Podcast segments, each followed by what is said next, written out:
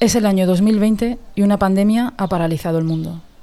Un fenómeno repentino para el que no estábamos preparados, que ha sacado lo mejor de nosotros, pero también ha tambaleado los cimientos de aquello que creíamos robusto, nuestro sistema público del bienestar, nuestra salud mental, nuestra forma de relacionarnos, nuestra forma de vivir de ahora en adelante.